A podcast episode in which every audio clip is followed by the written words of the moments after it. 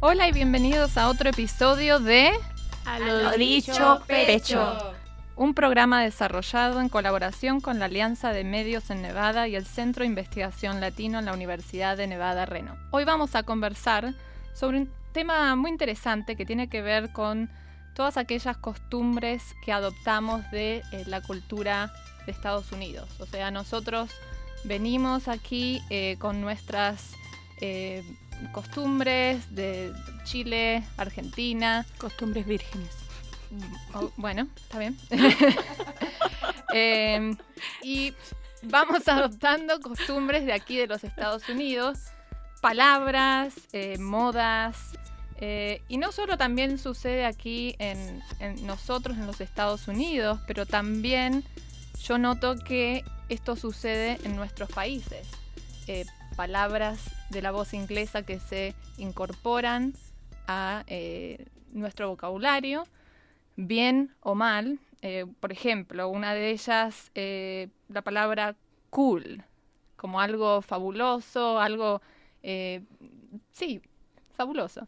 Y Pero, ¿tú crees que son solamente palabras? palabras, costumbres, modas. y eso es lo que quisiera yo hablar hoy aquí en este programa y discutirlo. Eh, podemos nombrar a esta, esta nueva forma de utilizar estas palabras, costumbres, como eh, decir que nos estamos asimilando a la costumbre, a la, a la cultura, quizás. o agringándonos. Mm, absorbiendo cosas de los gringos, que, que a lo mejor a algunas, palabras, a algunas personas no les gusta esta palabra, pero no sé, a mí me gusta. Estoy casada con un gringo y no se ofende con esa palabra. Es que allá en, en, en esta, en, por lo menos en mi país, la palabra gringo no tiene una connotación negativa porque se considera gringo a cualquier extranjero, no necesariamente de los Estados Unidos, puede ser un europeo. Pero Exacto. si uno habla otro idioma y es blanquito, No, aunque lo no sea miran como- blanquito. lo miran como gringo, claro. Sí. Entonces, y, y bueno, y esa manera de generalizar que tienen también nuestros países, porque ya todos los asiáticos son chinos, todos los, Exacto. Todos los del Medio Oriente son todos turcos. eh, no importa que vengas de Irak, eres turco. Eh, entonces, eh, pero el término gringo no es un término peyorativo. Y No. me llamó la atención cuando yo llegué a los Estados Unidos que eh, alguna gente lo viera así. Quizás porque eh, la cultura lo ha convertido en eso acá. Pero fuera de... O a lo Estados mejor Unidos, porque no. cuando nos reíamos siempre de, de la gente de Estados Unidos decía, ah, mira este gringo con esos pantalones, o mira el gringo, no se pueden quemar, andan todos rojos con el sol. Entonces a lo mejor ha sido responsabilidad de nosotros que los ha, los ha hecho sentir como que es la palabra, ¿no? un poco despectiva quizá, o peyorativa. Pero en Argentina los gringos eran los italianos. Claro, Claro. ¿sí? exactamente. Yo me acuerdo, mi abuelo era el gringo. Claro. Eh, pero ¿por qué no lo llevamos más por ahí al tema, pienso yo, de eh, las palabras, eh, modas? Por ejemplo, eh, ¿cuáles son las cosas que cuando ustedes van a, a sus países, o no solo a sus países, sino de vacaciones, notan que hay costumbres de aquí que se han incorporado en, en estos países latinoamericanos? Bueno, a mí me gustaría empezar por decir que, que la moda, si, si te estás si te estás refiriendo a la moda de, de ropa, la- de- el, el vestirse, Sí, yo creo por- que, pero jamás, olvídate, yo creo que en Chile la, la gente o, o en Argentina o en muchos países de América Latina tienen un gusto excelente las mujeres y se visten muy bien. Entonces, a mí jamás se me ocurriría decir que la moda de Estados Unidos se impone en la ropa de las mujeres de América Latina. Yo creo que no, yo estoy en desacuerdo. ¿Y ustedes qué Sí, piensan? Yo, yo, yo pienso lo mismo. De hecho, a mí me llama mucho la atención que aquí la gente andaba con lo que le llaman sweatpants, que nosotros le decimos pantalón de buzo. Yo decía, no, no puedes salir a la calle así, con polera, más encima con ramera, Claro, remera, remera, ajá. ramera, ¿no? Remeras, remeras, con remeras. No, esas no salen esa a la calle. ¿Qué es polera? Hay gente que sale con eso también a la calle. remera. Ah, ah. Remera, polera, remera, ¿cómo le Camiseta. Camiseta. Y, y en Chile no, o sea, no, no sé, mi mamá me hubiese retado si yo hubiese tratado de salir a la calle. Mi- De, de hecho, hoy en día, que ya he adoptado más un poco la, la manera de ser de los Estados Unidos, yo, me- mi mamá me queda mirando y me dice, ¿vas a salir así? y tengo que empezar a pensar, por qué, claro, porque nadie se viste como se visten acá. Yo creo que nunca he visto a nadie en Chile o en ningún país de Latinoamérica en pijama en el supermercado. o combate a levantarse. Eh, o, o con eh, la... Zapatillas me levantarse. llamó mucho la atención cuando llegué aquí eso. Pero eh, me llamó la atención en Chile eh, el uso de Spanglish. Sí, Sí. eso sí. Eh, pero no en, es- eh, en específico con ciertas palabras. Bueno, obviamente hay una diferencia según el estrato social y el acceso a educación que exista. Y por ejemplo, educación bilingüe, están usando mucho Spanglish. Pero no ¿tú crees solamente el baby shower, no ¿Es, es. ¿Es Spanglish o es el uso de palabras en inglés? Porque Spanglish sería cuando están usando la palabra en inglés y la desfiguran. Por ejemplo, lo que, lo que, o sea, no desfigurarla tampoco, está mal, mal dicho eso, sino que convierten una palabra ingle- en de inglés al castellano y, por ejemplo, lo convierten en un verbo y lo conjugan como se conjugaría en castellano. Sí, como- Estacionarse, Como estacionar. Como parquear, parquear, ¿verdad? Bueno, no, me- en ese sentido, eh, quiero decir que se están insertando muchas palabras en inglés a- al español. Eh, me ha llamado la atención porque... ¿Qué palabras, por ejemplo? A ver, dinos No qué sé, por ejemplo, que estás hablando y... Ah, por ejemplo, sí, ella es súper buena onda porque es muy low profile. Es como muy tranquila. O, eh, ese es un ejemplo que se me viene ahora. Eh, otro... Background. Sí, background puede ser otro, pero palabras que antes, cuando yo, cuando me vine, no se usaban. Exacto. sí, Ah, pero ahora razón. se está usando mucho, es muy low profile. No hay eh, liquidaciones, hay sale. Los sales. No hay liquidación de temporada. End of the season sale. Claro. Que mucha gente ni siquiera sabe lo que significa. No, sa- no sale, sale. Sí, Sale. sale, claro. Sale. Exactamente. Hay gente que lee el letrero y dice sale. Una amiga me dijo, uy, ¿quieres ir conmigo a la sale? Y yo no tenía idea de lo que me estaba diciendo. Yo pensaba que era un salón especial o algo. Tienda nueva. Otra palabra yo he notado es full. Nosotros decimos mucho en Argentina, estamos a full, que estamos muy ocupados, muy atareados, pero estar, estar a full, que también es incorrecto, ¿no? Porque full significa lleno, no tiene nada que ver, o sea que también se está como de- deformando. Sí, y, yo creo que a veces es, es como hasta molesto, sobre todo cuando yo soy una, una fanática política, political junkie, y cada vez que voy a, a los países de América Latina, lo primero que hago es prender la tele y escuchar los partidos políticos. Y hasta los políticos usan esas palabras que me parece de una arrogancia absoluta. Porque si le están hablando a su pueblo, hablen en el idioma de su pueblo. Imagínense cómo se sentirían aquí los estadounidenses si Obama estuviera dando un discurso y de repente largara una palabra en español. Es que Donald Trump estaría loco. ¿Por qué en vez de hablar que esto pues, quizás eh, de, de tanta política, ¿no, no les parece que quizás es un tema de identidad? Que nuestros países quizás no, están perdiendo cierta identidad y tienen que afianzarse de estas costumbres. Yo creo o que palabras. ese, yo creo que ese es el problema. Yo creo que eso es lo que nos molesta tanto. Yo creo, en mi, en mi, en mi opinión personal, a mí me, me, me molesta infinitamente escuchar a mis amigos o la gente hablando con palabras en inglés, como que Comiéndose una hamburguesa. Entonces, ¿por qué? Porque siento que estamos perdiendo algo. Y ese algo tiene que ver con la identidad como, como chilenos, por ejemplo, o como ¿Pero ustedes creen que se está perdiendo la identidad? Yo no creo que se está perdiendo la identidad, creo Mm. que va un- por un proceso más de globalización Exacto, que de pérdida de identidad. Pero, Eso- pero eso ese, es- ese, eh, pero lo que, a lo que yo voy, que ese es la, e- es el, el, la reacción eh, gutural, ¿me entienden- ¿me entiendes? Es como lo que sale, porque uno pi- siente como que eso, como que uno está perdiendo identidad o que le están imponiendo una identidad que no es la de uno. Ahora, ¿qué tanto sea eso verdad? Eh, es otro cuento. Pero yo creo que no, no sé, porque yo creo que, imagínense ustedes lo que le está pasando a este país, que muchos letreros también están en castellano, incluso si vamos al doctor, la- las indicaciones aparecen en castellano y en inglés, si, si subimos a, a un ascensor o, o lo que comemos, vamos a un supermercado y ahora se venden más tortillas que, que pan francés o bagels y todo junto. Entonces, y no es que este país, a mí, a mí me, me daría pena pensar y darle la razón a la gente conservadora de este país que nos diga que estamos perdi que Estados Unidos está perdiendo la identidad. Porque no está es- es- estamos en un mundo fluido, cambiante, lo que decía Cata, con esta globalización.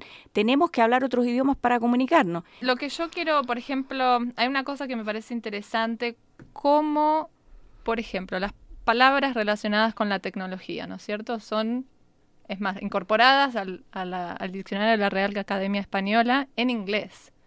Internet, sí. hay otras palabras, mouse, software. Yo lo que noto es, pareciera ser que es más fácil, o sea, esa facilidad de querer adoptarlas en el idioma original y no convertirlas, no traducirlas, no buscar una traducción. Pero Eso es entonces, lo ¿cómo nos mí- vamos a conectar con el resto del mundo? Bueno, pero como hay palabras que, cosas que se han inventado en nuestros países y han existido, o hay, hay palabras que han que traducidas a ese idioma, ¿por qué? Pareciera ser como es una, una cuestión de facilidad. Eso es lo que noto yo quizá en nuestras culturas. Mm, Yo Eh, no sé, yo no estoy de acuerdo. Facilismo. Yo ¿no? creo que no tiene que ver con la cultura, porque por ejemplo en el caso específico que tú mi- eh, mencionas, el de tecnología, eh, bueno, todos esos términos nacieron acá. Eh, no era como que la gente usaba la palabra software en el año 1920, ¿me entiendes? Es- Esos términos nacieron acá y por lo tanto se eh, exportaron al resto del mundo porque el resto del mundo estaba usando algo que se inventó acá, se creó acá.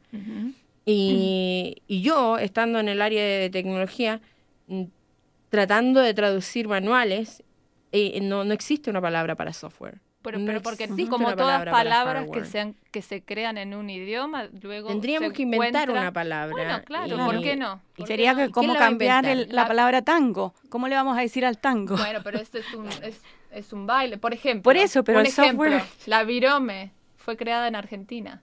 Ajá. Acá le dicen virome. No, pero en Chile tampoco. Pero le dicen pen. No, No, no. bolígrafo. Bolígrafo. Pero, no, no, Lápiz en de inglés, pasta. en inglés, en inglés. Ajá. Inglés, eso es lo Sí. que quiero decir. No sé, yo, yo, yo, bueno, y, y- y hablemos un poco de nosotras nos hemos asimilado.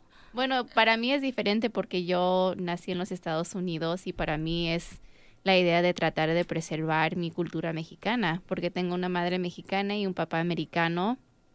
Y lo que sucede con las segundas generaciones, bueno, yo soy segunda generación, am, o primera, no sé si soy primera generación, segunda, segunda, ¿no? Segunda. pero veo mucho esto con mis estudiantes, que sus padres son de diferentes países en Latinoamérica y quieren preservar su cultura. Y no creo que lo están perdiendo porque tienen que combinar, es, quizás es asimilar, pero es la idea de ser bicultural, que uno quiere preservar las tradiciones, en mi caso mexicanos, las tradiciones de celebrar ciertas festejar cier- ciertos días y también festejar el Día de Acción de Gracias y, y otros Con frijoles con frijoles, ajá, y empanadas. y Con tamales, tamales. Con tamales. con tamales, pero para mí es, es la idea de preservar, preservar mi cultura mexicana y ahora que tengo niñas, mis propias hijas, que ahora son tercera generación, tratar de preservar eso con, con ellas también. Es diferente para mí es, y no creo que estoy perdiendo algo, estoy aumentando mi cultura y como yo, mi identidad siendo bicultural, americana con raíces mexicanas. Y quizás así tendríamos que verlo. Como dijo Isabel Allende el fin de semana pasado en, en el lago Tajo. Bueno, Tomar de una cultura lo mejor y de la otra lo Claro, mejor. pero yo quiero aclarar una cosa, porque eh, eh, cuando yo dije que eh, esta es la, la reacción cultural, no significa que yo estoy diciendo que eh, está bien, ¿me entiendes? Estoy diciendo, esa es la reacción que yo tengo. Cuando yo escucho a alguien hablando, me molesta. ¿Y por qué? Porque siento eso, pero no, es, no significa que esté bien o no. Pienso que la gente se enriquece con diferentes culturas y todas las culturas, you know, por ejemplo ahora en Chile que tenemos tanta gente de otros países latinoamericanos, se enriquecen con esa cultura. En los Estados Unidos se enriquece de tener tantos inmigrantes acá. Entonces, eh, uno tiene que como sobreponerse a, ese- a- a esas reacciones culturales. Ahora, otra cosa muy distinta también que, tomar en consideración es la situación de la cultura de los Estados Unidos en comparación a cualquier otra cultura, eh, sobreponiéndose a las culturas de, por ejemplo, Latinoamérica o África, porque estamos hablando de, también de una de, ese modelo de imperialismo un poco que se percibe cuando tú estás hablando de, eh, de la cultura eh, de los Estados Unidos succionando las otras culturas. Quizás yo creo que a- a- es- esa reacción que, que tú tenías o, o que tenemos quizás todas cuando volvemos a nuestros países de origen, yo creo que a lo mejor el problema está más en nosotros que en nuestros países, porque yo voy, claro, es, es esa nostalgia que yo quiero volver a Chile y no quiero que nada sea como en Estados Unidos. Entonces, a lo mejor estamos rechazando un progreso solamente por esta reacción personal de que queremos volver allá y que todo sea diferente y que todo sea como era antes. Es- Es un proceso nostálgico. Una pregunta. ¿Cuál es la cultura americana, entre comillas? Porque para mí la cultura americana es, es una cultura de, hecho de inmigrantes. M- Miles de personas de diferentes países y pregunto eso porque en el verano cuando tuve los estudiantes de México, eh, les hice la misma pregunta, que querían aprender más acerca de la cultura americana. Y dije, bueno, ¿y cuál es la cultura americana? Eh, line dancing, música country, no Claro, sé. Las hamburguesas. Las la hamburguesas, pero. ¿qué es la cultura americana? Pero pasa un poco con, con América Latina. Porque si a ti te preguntaran, Cata, ¿cuál es la cultura chilena? ¿Es, es una sola o es una combinación? Creo que hay una identidad latinoamericana que nos identifica a todos los latinoamericanos. Ciertos valores, ciertas... Incluso celebramos ciertas fiestas igual, ciertos feriados. Creo que hay una identidad latinoamericana y creo que también hay una identidad chilena particular. No es primera vez que me ha pasado que, que estoy hablando en inglés y me han preguntado, ¿eres, ¿eres chilena? ¿Eres de Chile? Tenemos un acento particular en inglés. Creo que el tema esto de adoptar palabras o de buscar eh, crear ciertas palabras, creo que el proceso de globalización va tan rápido, producto de Internet y de todos los avances tecnológicos, que el proceso de asimilación o de intercambio de información es tan rápido que... que y, y- y hay, como decía, hay, hay ciertas palabras que no... Que, que- que incluso gente que no ha estudiado inglés las entiende. O tal vez no las entiende, pero tiene un concepto. Eh, pero creo que se debe a un tema de, de la rapidez con que hay un intercambio de información hoy en día. En cuanto a lo que preguntaba Vanessa, ¿qué es la cultura americana? Norteamericana, perdón. Sí tienen una identidad, pero su identidad también se ha basado en un proceso de inmigración que se, que se viene produciendo de hace muchísimos años. Entonces, en este país se ha producido un proceso de integración de diferentes culturas que han ido adoptando diferentes cosas. Por ejemplo, que celebran el 5 de mayo, Claro. por ejemplo, que celebran San Patrick. Y eso también es una riqueza en este país de, de aceptar a los inmigrantes y aceptar ciertas festividades. Festividades. Eso es lo Eh, interesante. No sé si sí. aceptan Bueno, todo. para allá voy. Ahora, habría que ver hasta qué punto aceptan la identidad de los inmigrantes y no solo su fiesta. Porque para mí el 5 de mayo no significa nada. Claro. Pero, por ejemplo, eh, yo eh, tuve que pasar por el proceso de ciudadanía hace poco y fue muy agradable ver cómo muchos de mis amigos celebraron conmigo eh, este paso. Eh, y, y me decían, oh, qué bueno, que ahora eres ciudadana, que, que- qué enriquecedor, me decían. Y creo que esa es una gran, es una cualidad de algunos norteamericanos, por lo menos los que son mis amigos.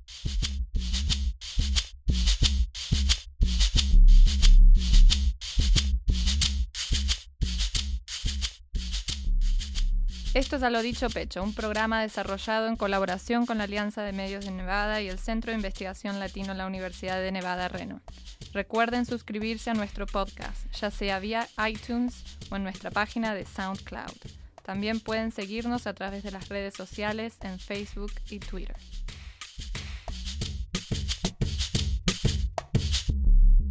Bueno, co- eh, continuamos con este tema eh, que podríamos decir, nos estamos agringando, si no sé si les gusta ese A mí sí. ¿Le- ¿Les Ah? O sea, no, no, es, no es que me esté agringando, me gusta el término. De- a mí también me gusta. Pero a Eh, Cata no le gusta. No, no. No, sí. No, no te Eh, gusta. Si ya te vimos la cara, Cata. soy neutra en cuanto al término de agringarse. Soy de Chile, entonces gringo no tiene ninguna connotación. Lo que pasa es que sí me ha pasado que, por ejemplo, le he dicho a mi marido, gringo, ven, en mi casa, y me han mirado como, le dice gringo.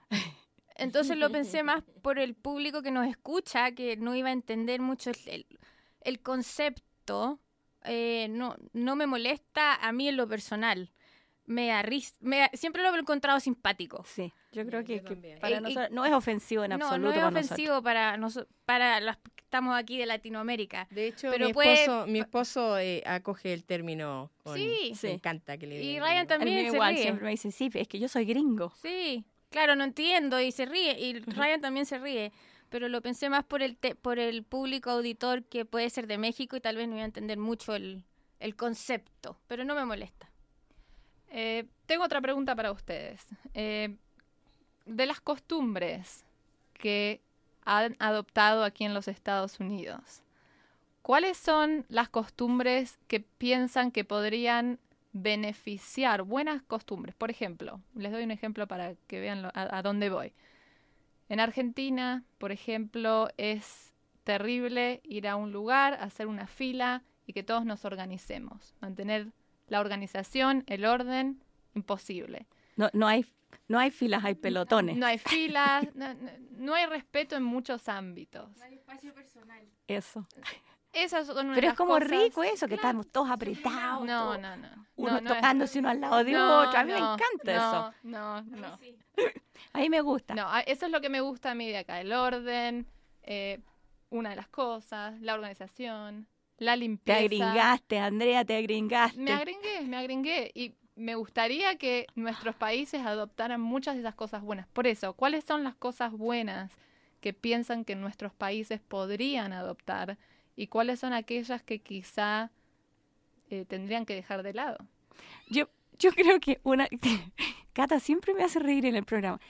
Andrea, yo resistir, Emma. no, no te puedo resistir. Yo creo que tienes razón. Yo creo que tienes razón que hay, hay un aspecto orden aquí que es admirable. A mí me encanta que cuando voy al correo me pongo en la cola y nadie se me pone adelante. Voy al supermercado, nadie se me pone adelante. Voy a una cola en Chile al supermercado y sale una señora, es que yo estoy embarazada y esta es la cola de la señora embarazada, que yo soy de la tercera edad y siempre estoy en la cola equivocada y todos se ponen por delante y cortan la fila. Pero no, no, no quiero unir eso al, al sentido de que, que me apasiona y que me encanta, que todo también es como unido. Es más que está- espontáneo. Claro, estás en una esquina esperando la micro, como decimos en Chile, el autobús, el bus, y toda la gente está alrededor. No hay esos espacios. Aquí los gringos tienen como alergia al espacio. Pero así estamos, Emma. Nuestros países no. O sea, eh, es todo un caos. Es un caos, pero es un caos lindo a veces. No, a mí me gusta no. ser parte de ese caos. Yo no sé a A mí ustedes. también me encanta, el, Sí, me, me encanta ir a. Chile y, y ver las colas de- en el banco. a mí me encanta. Me encanta que todo el mundo está micro. conversando, claro, que en, en la micro, bueno, a veces se pasan y te toquetean, pero yo creo que lo, que lo lindo es eso, que, que tenemos un, un sentido de espacio que es comunitario, y acá no te puedes acercar a nadie. ¿Por qué a mí nunca me toquetean en la micro?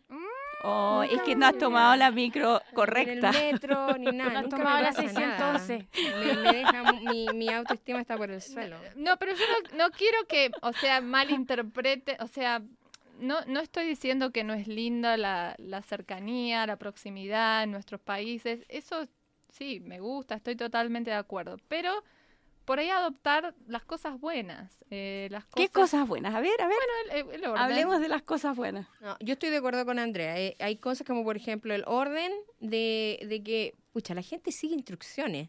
Yo me acuerdo cuando yo vine aquí por primera vez y fui a, andaba en Kings Island. Y e- era un, que un parque de diversiones y tenían estos, eh, estas barandas. Y había un letrero que decía, no se siente en la baranda. ¿Y qué hago yo? Me siento en la ¿Viste? baranda. Claro. Pero no lo pensé, eh, es porque estoy acostumbrada a ver un letrero y me da lo mismo, ¿me entiendes? Pero mi, el que ahora es mi marido me dijo en ese momento, me dijo, ah, hay un letrero. que dice que no te puedes. Pero yo creo que puedes tienes toda la en la razón. baranda. Tienes toda la Entonces, razón. Y dije, wow. Y me sentí, por primera me dio una vergüenza que. Pero en Chile no te habría "Guau, dado en vergüenza. Chile porque me nadie te habría dicho dicho. nada. Exacto. Porque Nadie- todos lo hacen, por eso. Claro, Entonces, eh, la única manera en que no hagan que la gente se sienta en la baranda es se le ponen púa a la cuestión, ¿me entendí?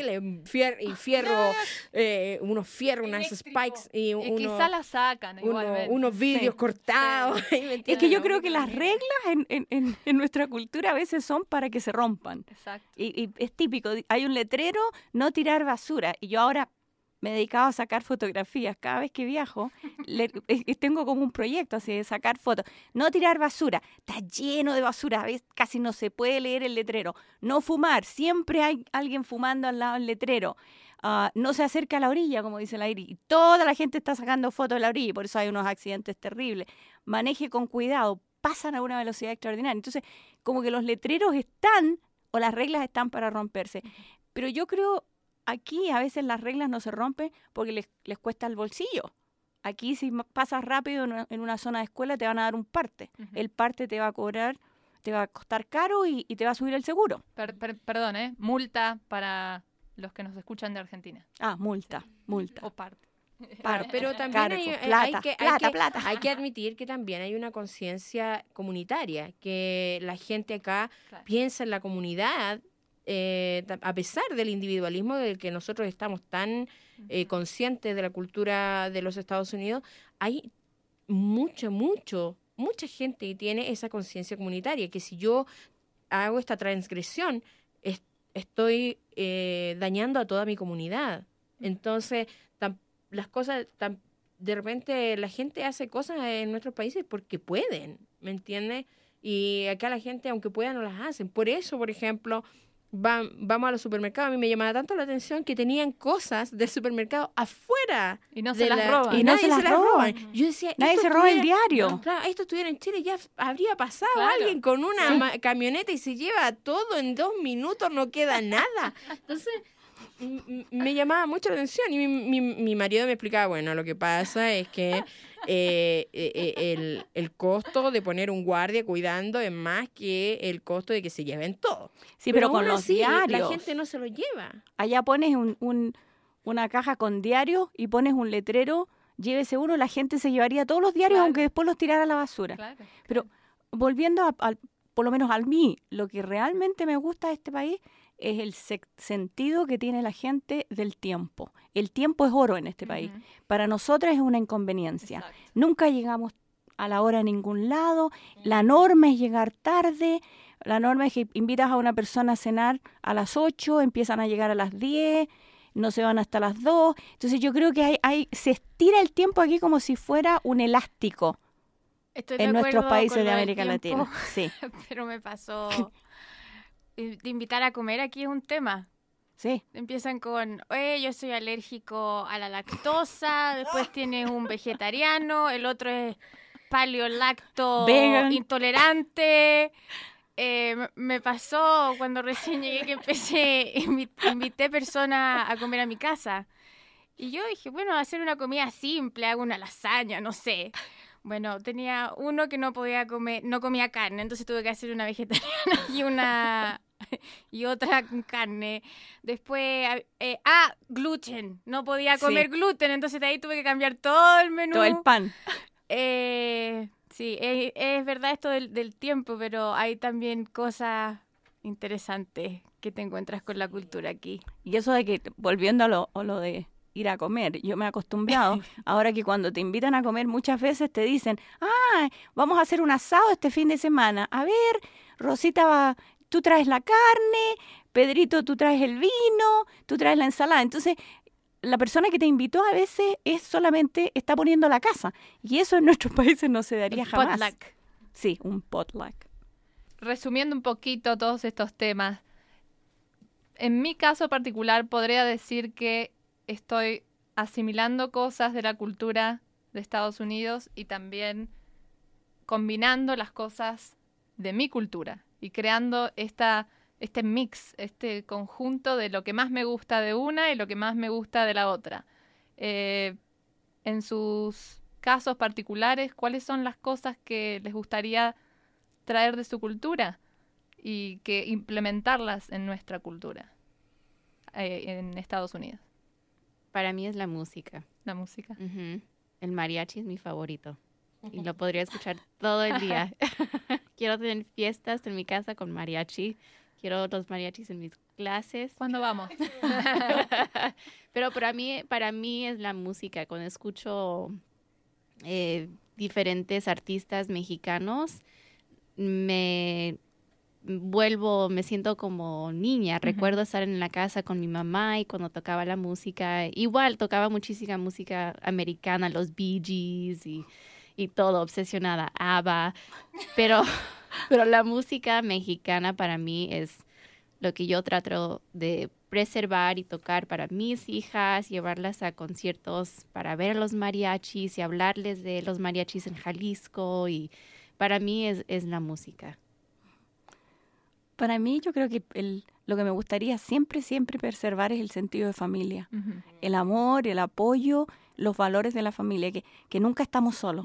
Porque yo, yo creo que este país es terriblemente solo, sobre todo para nosotros que hemos venido de otros países. Entonces, me gustaría que de alguna manera en este país se empezara a valorar la importancia de, de que es mantener la familia El unida, afecto, ¿no? el afecto, El afecto, los y- besos. eso de, de- de abrazarse, Abraz- decirle a, a los hijos cuánto los queremos, acostumbrarnos a que los domingos vamos a comer en la casa, aunque sea un potluck que tengan que traer la carne, pero también un poco lo que dice um, Vanessa. A mí me gustaría que, que conservar, porque a mí me encanta bailar, me encanta la música, y me gustaría que, que de alguna manera en este país se pudiera conservar eso, que nosotros todavía pudiéramos ir a una fiesta y bailamos en vez de sentarnos a, a- a tomar cerveza Claro. o, o- a comer. Yo creo que, que eso, mantener el, el- el amor de la familia, a man- mantener la pasión por el baile. Y eso es lo lindo, me parece, de, de que podemos tener el beneficio nosotros de, de traer estas cosas, de, de, de mostrarle a esta cultura nuestras cosas lindas y de, de esta cultura también llevarlo a nuestros países y diseminarlo. Ah, yo creo que lo que decía Vanessa, que la música es sumamente importante. Yo me aburro como una ostra en las fiestas de repente, porque entro y, y están todo el mundo mirándose las caras, los zapatos. Aparte que aquí todas las fiestas duran una hora. Porque Mm. llegan a la hora también. Pero da lo mismo, o sea, una hora. Y ti- o sea, en esa hora tú te tienes que dedicar a comer. y bueno, Y hacer networking. claro, y hacer networking, como dice, hablando de palabras en, en- en- en inglés. Hacer contactos. Hacer contacto. Eh, incrementar tu red social. Entonces tú tienes... Claro, es que como se puede interpretar tanto, de tantas maneras eso, ¿ah? Pero bueno, entonces eh, es como... Y, y allá, pucha, si no conoces a alguien, no importa, porque está la radio a todo volumen y están todos bailando, todo el mundo está bailando. Te no sacan a bailar aunque no te claro, aunque no te conozcan. conozcan, todos... eh, e- es fiesta, ¿me entiendes? Y, y Hacemos el y networking dura en- hasta el en día siguiente. Pero- y yo no necesito que las fiestas duren hasta el día siguiente, porque ya el cuero no me da para esas cosas. Pero sí, o sea, eh, es como... eh, a mí me da pena cuando estamos en una fiesta y todos empiezan a irse al mismo tiempo. todos, todos se van. Está mala la Se va fiesta. uno y se van todos. Claro, Empieza exacto, esa cadena, empieza efecto- uno Y llegan juntos. dominó. Tocan el timbre y llega el grupo. Yo Claro. estoy en el cumpleaños de Andrea y, y en el las únicas fiestas que yo digo, no importa si me quedo, sigo comiendo, sigo bailando, me da, un- me da lo mismo que se vaya todo el mundo, total. Ella entiende, ¿entiende? Pero en otras partes me siento mal, me siento incómoda. Pero si que también es una lata, una lata que, que las personas que no se han asimilado mucho y nosotros que nos hemos asimilado un poco, Sí. los invitas a la casa, los invitaste a las 7, porque les gusta comer temprano aquí, los invitas a las 7 de la tarde y a lo mejor son las 3 de la mañana y los únicos que te van quedando son los amigos latinos Exacto. y ya tu marido gringo está roncando, la guagua está durmiendo, toda la casa, todas las luces apagadas y todavía te quedan los amigos latinos. Por eso no invito a nadie. Por eso no hago fiesta.